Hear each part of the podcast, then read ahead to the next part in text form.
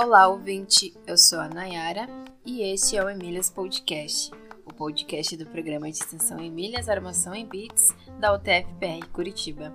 Este podcast entrevista mulheres que trabalham na área da computação para entender suas motivações, dificuldades e desafios e mostrar um caminho de como você, mulher, também pode fazer história na área da computação.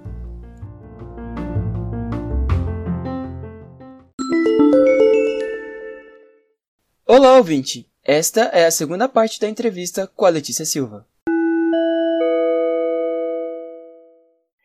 É, nessa nossa área, né, quando eu terminei a graduação, vocês não tinham nem nascido. Então, é, assim, essa, isso que você faz hoje, né, ciência de dados, isso não existia quando eu terminei a graduação. Então, é, é, é muito fácil para nossa área, eu acho talvez mais do que em outras áreas, porque as coisas mudam tanto, chegar um ponto que você, ó, o que, que, é isso? Esse pessoal todo está falando aqui de data science, de programação em Python, R. Eu, particularmente, eu não sei nada disso. Eu acho que a gente tem que também, às vezes, ter, ter uma certa estratégia para dizer, não, vou me focar nisso, paciência, o resto eu não vou, não vou conseguir dominar.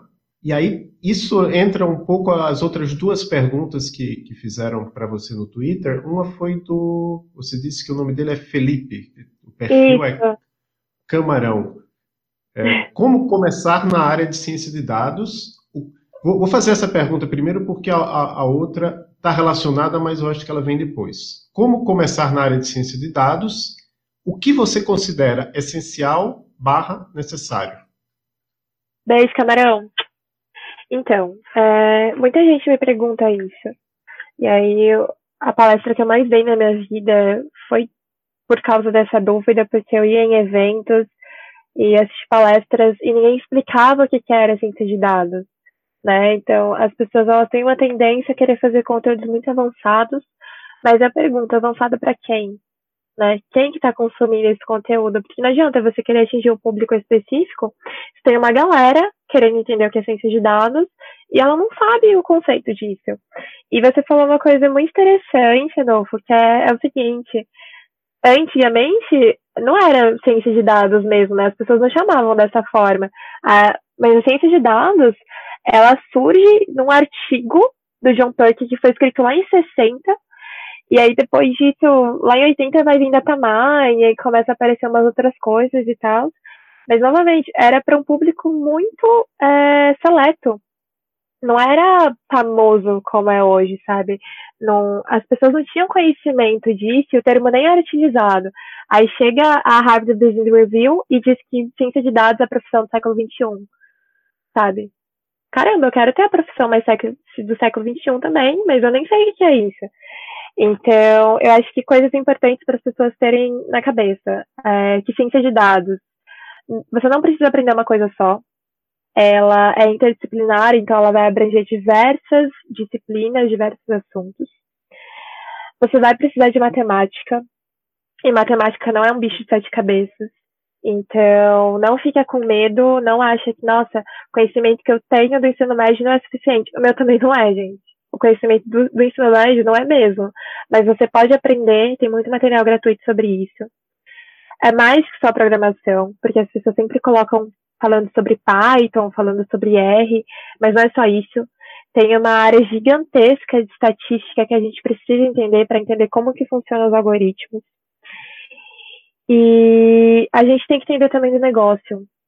Quando a gente fala de ciência de dados e quando eu falo para você que foi utilizado uh, pegar um exemplo, né, atual aí do coronavírus. Eu vejo uma galera fazendo visualizações de dados sobre os dados do coronavírus, né, sobre a quantidade de pessoas que morreram e tal, e como funciona isso. Mas aí você vê claramente, uh, se você pegar os trabalhos e compará-los, né, tem pessoas que entendem do que é o coronavírus, de como funciona a pandemia, e de quais são os dados estatísticos que está ali levando isso em consideração, e tem pessoas que só vão pegar o número final e trabalhar com esse número final, né? São coisas diferentes, e aí por que, que eu falo que são coisas diferentes? Porque você precisa entender do assunto que você está falando. Não é ser um especialista, não é ser formado na área. Mas você precisa ler, você precisa ter todo um estudo em cima daquilo para você compreender o tipo de abordagem que você vai utilizar, qual gráfico que é mais interessante para para plotar aquele, aquele dado, como que você vai contar uma história, né? Porque tem todo o storytelling, que é o que a gente chama de contar a história do dado que você está tá expondo lá na frente. Então, eu acho que isso é muito importante. E a coisa mais importante da ciência de dados, né, envolvendo IA, envolvendo tudo, é que a gente não está falando só de máquinas, a gente não está falando só de um algoritmo de machine learning, a gente está falando de pessoas e dados, né? E são as coisas mais importantes. Hoje o dado, ele não tem preço. E isso entra muito nessa questão do LGPD, na questão de, de dados abertos e, e, dados sensíveis. E por que que entra tanto nesse ponto? Porque hoje o dado ele é utilizado de uma forma tão absurda que a gente não tem noção. A gente viu pessoas ganhando eleições porque pegaram dados de um determinado aplicativo, sabe? A gente vê pessoas compartilhando fake news por aí. E como é que isso impacta na vida das pessoas? Sabe? Eu acho que tem que ter esse questionamento aí, antes da pessoa falar, nossa, eu quero aprender ciência de dados e achar que é um, um mar de flores, porque não é. Tem muita coisa também que precisa ser melhorada. Certo. Você me lembrou de um, de um livro que eu li um tempo atrás, é, a tradução do título para o português, apesar de que ele só existe em inglês, é Armas de Destruição Matemática. É da Kathy O'Neill, é uma autora, eu acho que americana, onde ela dá vários exemplos de, de como a ciência de dados. Ela tem um livro também, um outro livro dela é Fazendo Ciência de Dados.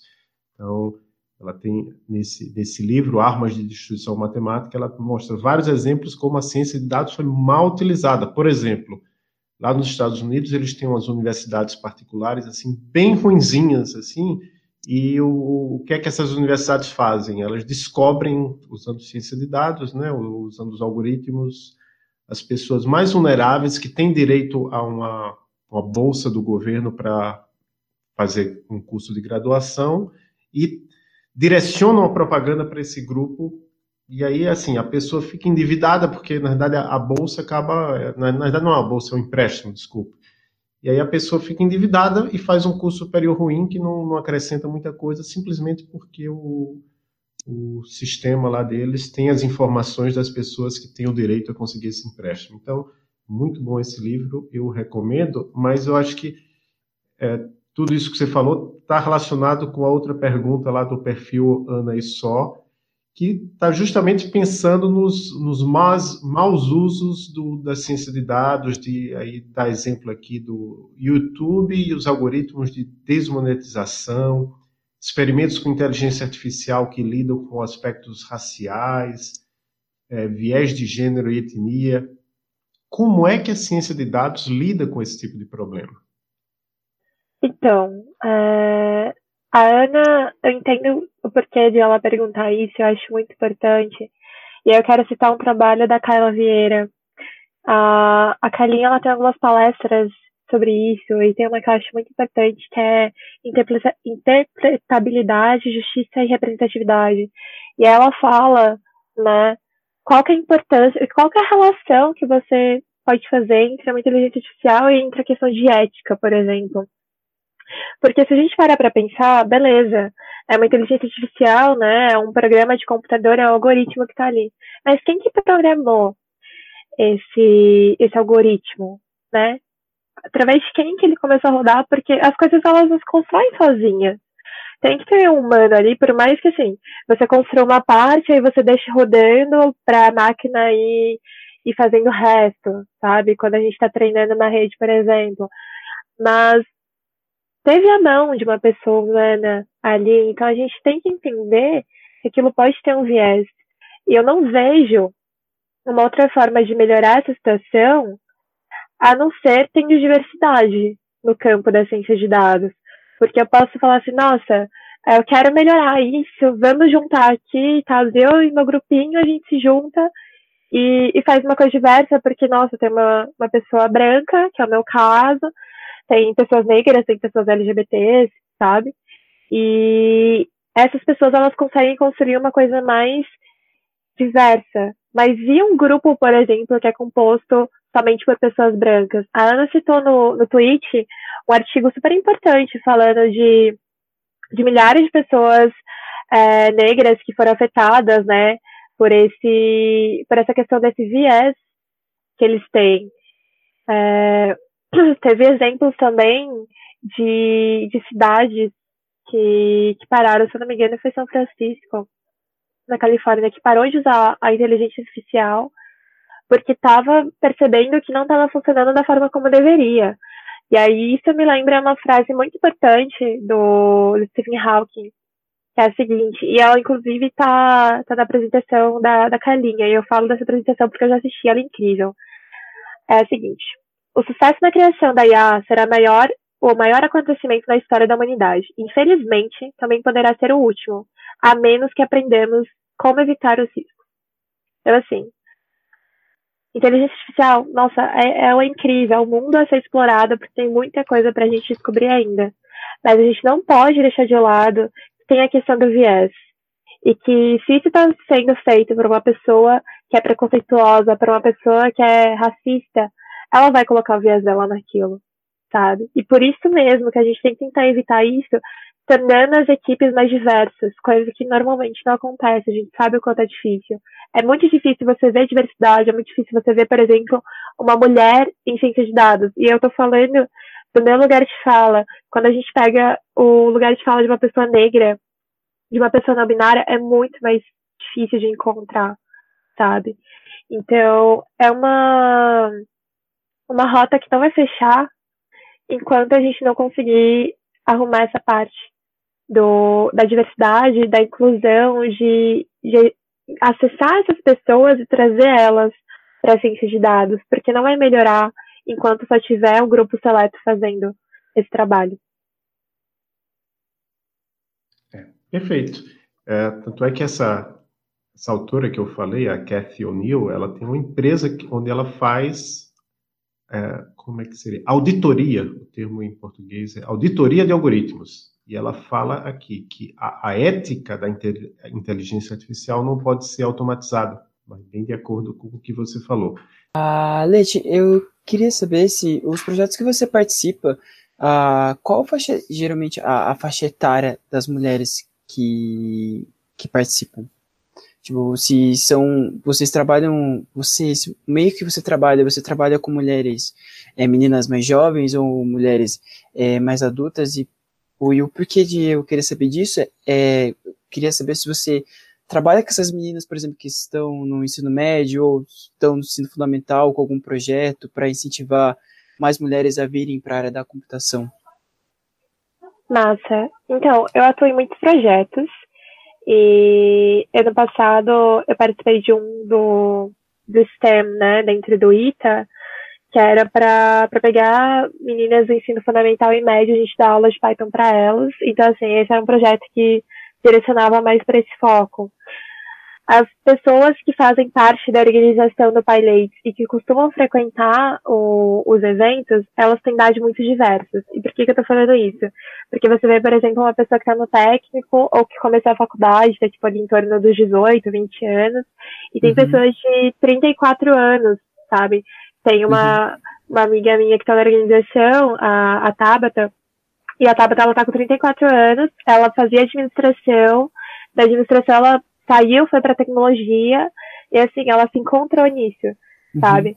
Então, a gente tem um foco que é tentar pegar essa galera que tá chegando na faculdade, que não sabe muito bem como funcionam as coisas, mas é, é bem diverso, assim, a, a faixa de idade aí. Porque muitas vezes tem pessoas que. tem mulheres que estão trocando de, de profissão, né? Uhum. E veio a TI como uma das opções que elas podem ter. E eu acho isso muito bacana, você pegar uma pessoa que já, tipo, já tem um conhecimento, a gente tem uma engenheira ambiental também na, na organização, eu acho muito fácil. Ai, que demais! Sim, a gente pega uma pessoa que tem tipo, um conhecimento já super bacana, e aí traz para tecnologia, e às vezes ela consegue juntar as duas coisas. Então isso uhum. é maravilhoso. E como você conheceu a Woman Tech Ladies? E como é fazer parte dessa iniciativa e como outras mulheres elas podem também vir a fazer parte? Beleza. A Woman Tech Makers eu conheci através da Ângela. A Ângela, ela era professora de uma universidade aqui de São José, o, o Bilac, né? E aí eu conheci ela há algum tempo, assim, ela tinha ido na minha escola fazer algumas palestras e tal.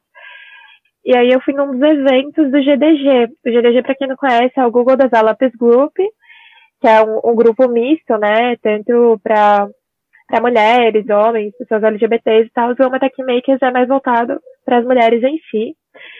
E a Angela acabou me convidando para participar da organização do Woman Tech Makers, então ela já sabia que eu gostava dessas coisas, de comunidade, que eu era super engajada. E na época eu fiquei meio assustada, falei, hum, não sei se eu participo e tal, mas eu topei. E foi assim que eu conheci, né, o, o de São José dos Campos, pelo menos, porque o global eu já, já sabia. E para quem quiser participar, é, sempre tem as atividades sendo postadas no site do Oma Tech Makers Global. Né, vocês podem pesquisar, jogar aí no Google Tech Makers e aí vai vir. E para quem quiser atuar e os encontros e participar ativamente como organizadora, né, pode entrar em contato com o grupo da região, né, o, o grupo regional que tenha na cidade, se não tiver da cidade, o mais próximo, por exemplo. Aqui na, no Vale do Paraíba, pelo menos, que é onde a cidade que eu moro fica situada, eu só conheço de São José dos Campos. Mas eu sei que em São Paulo tem, eu sei que no Rio tem, eu sei que lá no Nordeste, em Natal, por exemplo, também tem. Então, é conversar com essa galera e perguntar como você pode ajudar. Porque às vezes a pessoa não vai começar direto como organizadora, mas ela pode começar como voluntária e se tornar organizadora depois, sabe? Eu acho que é super válida a experiência. A gente tem uma pergunta aqui que normalmente a gente faz, mas você, você participa de vários grupos de apoio para mulheres na computação. Você acha que toda mulher na computação deveria procurar esses grupos para participar? Com toda certeza. Eu acho que eu sou a mulher que eu sou hoje graças a esses grupos e que eles oferecem muito apoio a qualquer mulher que queira entrar, sabe? Então é é super importante que elas tenham conhecimento de que eles existem e que elas sejam acolhidas por eles para que elas também façam parte e também fomentem atividades e façam com que o grupo cresça, não só em tamanho, né, de, na quantidade de pessoas, mas na questão da qualidade também. É, o que você diria para meninas ou as mulheres que estão nos ouvindo e que estão pensando em seguir carreira da computação, ou como você mesmo deu o exemplo da moça que era, é, é continua sendo engenheira ambiental, mas ela está trocando de área agora e agregando com TI.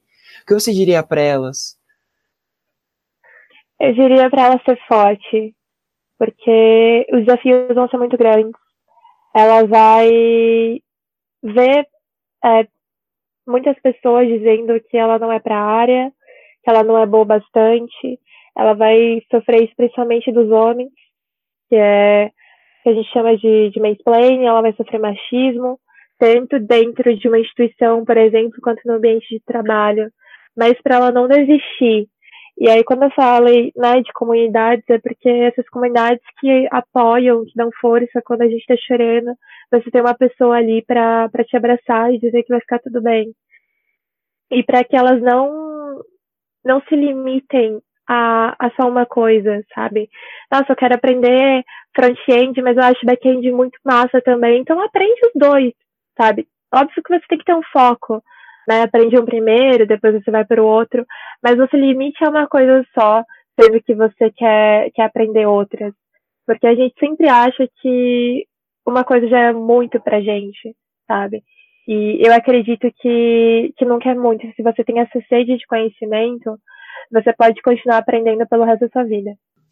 É, queria saber se existe algum livro, filme, série, podcast que você queira indicar pra gente e pros ouvintes. Nossa, sim. Tem um livro muito bacana chamado Clube da Luta Feminista. E eu não indico esse livro só para as mulheres, eu indico né, para qualquer pessoa que queira ler ele. Mas ele é muito bacana porque ele mostra situações que as mulheres passam, situações que são constrangedoras e chatas, e ele mostra como elas devem resolver isso, né? E ele foi um livro feito por uma jornalista, que eu não lembro o nome agora, mas que ela se reuniu com diversas pessoas de diversas áreas diferentes, né? Diversas mulheres de áreas diferentes, para saber sobre essas situações e saber como que elas lidaram a respeito disso e como que elas lidariam atualmente. Ela também dá muitas dicas, então esse livro eu acho super importante. É, falando de, dessa parte de você colocar a síndrome de impostor, né, do lado aí, acho que Faça Acontecer também é, é um livro muito bom para ajudar nisso. Os livros da Bernie Brown, eu sou apaixonada por ela, então é, eu sou meio suspeita, mas eu gosto muito da, da forma como ela escreve. E aí tem até um documentário é, sobre, sobre uma palestra dela na Netflix. Na verdade, é uma palestra, né, um documentário. É, ela falando sobre a questão da coragem, né? E o que, que é coragem pra gente? É quando você está sentindo aquele frio na barriga, é você subir num palco e falar para um monte de, de pessoas, o que, que é coragem? Então, acho que esses seriam os livros indicados, né, e materiais indicados nessa situação. Agora, falando um pouco sobre tecnologia, é, eu vou ser meio suspeita também para indicar, mas eu gosto muito do, do podcast do Coluna 7. Não é porque eu participava, tá? Mas é porque eu conheço as pessoas normalmente entrevistadas, eu conheço quem produz, então eu gosto muito dele. É, gosto também bastante do, do livro do Luciano Ramalho, que é Python Fluente. Ele não é indicado para quem está tá começando a aprender Python, mas para quem já tem um certo conhecimento, para quem está começando, eu indico o Pense em Python, que ele é um livro muito bom também para quem está iniciando. E ele tem disponível na internet, rola você baixar e fazer qualquer coisa assim. Tipo, se você quiser colocar, por exemplo, no seu celular e lendo enquanto você vai para algum lugar. Gente, uma situação hipotética, tá? A gente tá em quarentena, mas quando a quarentena acabar e você quiser colocar no seu celular para lendo enquanto você tá no ônibus, eu acho super massa. É um livro assim levinho que dá para você ir é, consumindo conteúdo sem pesar, sabe? E deixa eu ver o que mais que eu indicaria. Acho que por hora é isso, gente. Não, tá, tá ótimo. Já tem várias indicações. Até eu conheci o Luciano Ramalho lá na Elixir Brasil de Ai, 2000, 2019. Quer dizer, ele é maravilhoso. É, e ele é maravilhoso até por isso, porque ele vai para as outras comunidades. Né? Ele, apesar de ele ser um autor de um livro mundialmente famoso em Python, ele, ele tem interesse por todas as, as linguagens e ele foi lá no evento da Elixir Brasil. Ele aprendeu um pouco de Elixir para falar na, na Elixir Brasil. E depois disso ele fez um, um, vídeo, tem um vídeo ótimo, acho que eu vou, vou indicar também, fica com uma indicação, um vídeo sobre modelos de concorrência que ele fez lá no, Está lá no, no canal no YouTube dele. Então, várias indicações. Existe algo que você gostaria de falar que não foi abordado? Uh, eu acho que onde a galera pode encontrar material de ciência de dados, talvez. Certo, e, onde? Isso é muito interessante. É, tem o manual que eu citei, né, mais, mais atrás, mas assim, tem alguns alguns canais são muito bons aí. E até nessa, nessa época de, de quarentena, isso está sendo mais exaltada, eu estou muito feliz por isso. Tem a, as meninas do Peixe Babel, que eu acho muito incrível o trabalho que elas fazem. E eu super indico o, o material, assim, por eu, eu ter conhecimento. É, tá rolando nesse, nesse momento a, a quarentena de dados da Lura. Eles estão tentando iniciar algumas pessoas em ciência de dados. Então, para quem está escutando, eu acho que esse material vai ficar disponível na internet. Vocês podem dar uma olhada. Tem o pessoal do, do Pit de Dados, que é a Letícia, a Jéssica e o Gustavo, e que eles têm um, eles têm um blog, eles têm podcast, e eles sempre falam sobre isso também.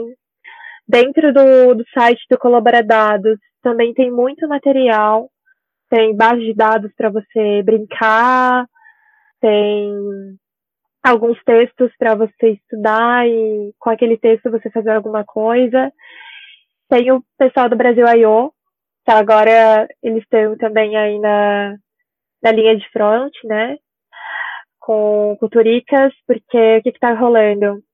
o Brasil I.O., Brasil.io, ele conseguiu mapear todos os portais dos estados brasileiros, né, que estão liberando algum, algum PDF, algum material em relação ao número de mortes, ao número de pessoas recuperadas do coronavírus, né, em relação à pandemia. E foi um trabalho conjunto de diversas pessoas do Brasil fazendo isso, então é muito bacana. E eu acho que ele já conseguiu reunir dos municípios também, não sei de quantos municípios, mas ele estava tentando reunir. Então, são projetos que eu acho super, assim, indicáveis para quem quiser estudar, sabe? Tem o Serenata de Amor também do, do Kuducos, né, que é, é uma das pessoas que começou o projeto que é muito incrível. E aí tem a, a Rose, que dá para você seguir no, no Twitter, tem o site deles, é bem bacana. E Lê, uh, onde as pessoas elas podem saber uh, mais sobre você? Uh, um, algum site seu, o seu Instagram ou o seu Twitter? onde elas podem te encontrar? Beleza. É, eu tenho um site que é o leticiadasilva.github.io mas lá eu costumo postar uns textos que não são tão técnicos. Mas eu, eu, gosto bastante de escrever, e aí lá tem as minhas redes sociais. Mas a galera costuma conversar muito comigo pelo Twitter, né? Que é arroba d 2 is underline lua. Ou se você escrever também o Intentivo de Helena, você consegue me encontrar. O Instagram é a mesma coisa, de lua também. É, e eu tenho um, um, uma lista de transmissão no Telegram, né? Um canal lá dentro, que é bem bacana, que é o Dados de Julieta. E aí lá eu tô sempre postando dicas de conteúdo gratuito, assim, porque eu sempre postava no Twitter, mas as pessoas diziam que perdiam o link, ou que às vezes já tinha passado da data que o negócio estava disponível, e aí eu comecei a colocar tudo nesse grupo. Então é uhum. t.me barra dados de Julieta. E aí, em todos esses lugares, você consegue conversar comigo, mandar uma mensagem, tirar alguma dúvida, e a gente bate um papo. Legal. É, eu queria é, elogiar e, e, agradecer por você estar tá postando. Você disse que seus textos não são técnicos no, no, no Git, mas é, são perfeitos. São, hum, tipo, incríveis. Eu, eu Ai, li e é algo assim que. Nossa, eu me identifiquei muito com cada escrita sua, sabe? É, é, eu fiquei sem palavras e eu preciso, sabe, a, a, gente, eu li isso e era o que eu precisava ler realmente, sabe? Principalmente nessa quarentena. Nossa, eu fico muito feliz de, de receber esse feedback de verdade, porque eu sempre falo que, assim, eu tô escrevendo para as pessoas, óbvio, mas se eu atingir uma pessoa, eu tô, tipo, muito feliz, sabe? Porque muitas vezes eu tô passando pelaquela mesma coisa, mas eu sei que se eu fizer né, um esforço, eu consigo tentar ajudar alguém falando sobre aquilo e contando sobre como a gente pode passar por aquilo juntos. Eu, eu acho que você deve estar falando do, do texto, né? Quarentou e agora, não sei se eu estou certa. Uh, cada um me tocou de, de, uma forma. Eu acho que o síndrome do impostor foi um dos que mais me tocou, porque uh, eu na graduação eu demorei um tempo para eu para eu entender se aquilo era para mim ou não, sabe? Eu uhum. ficava meio que, meu Deus, ou, será que eu tô no lugar certo? Ou será que isso, isso é para mim? Ou é, tem um que você diz sobre o amor, né? Sobre às vezes a gente não não uh, não, não se amar, sabe? Ou, ou, quando a gente vai encontrar o nosso amor, sabe? E é um, é um dos dilemas e das questões que eu passo ultimamente, sabe?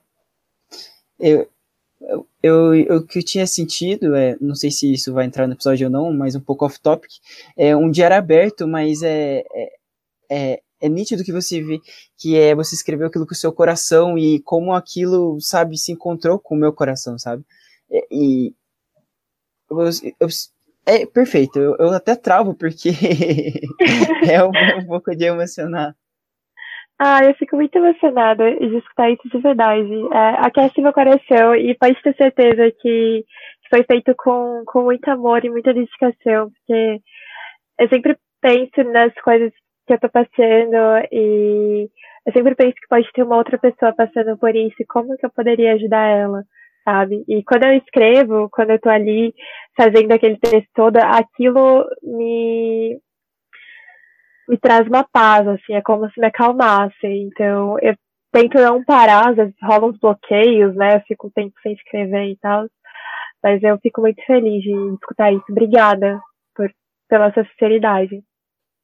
Capaz, eu que te agradeço de todo o coração. Obrigada. Você quer agradecer, Letícia, ou mandar um abraço para alguém específico? Eu queria agradecer uh, a todos vocês pela oportunidade. E eu queria mandar um abraço muito especial para Dandara, que foi a pessoa que comentou lá que eu ia participar. Dandara, meu amor, um beijo.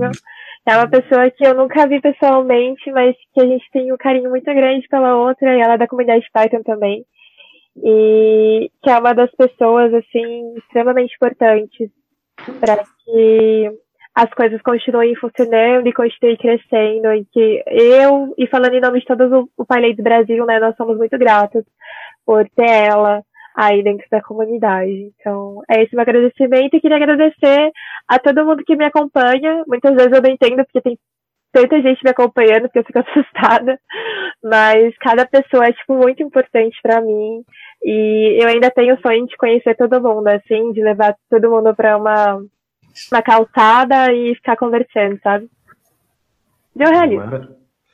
Maravilha. Então, muito obrigado, Letícia. Foi um prazer conversar com você e tchau para você. Tchau, tchau, gente. Um beijo. Tchau, tchau. Um beijo, Lê. Prazer. Obrigada. Igualmente.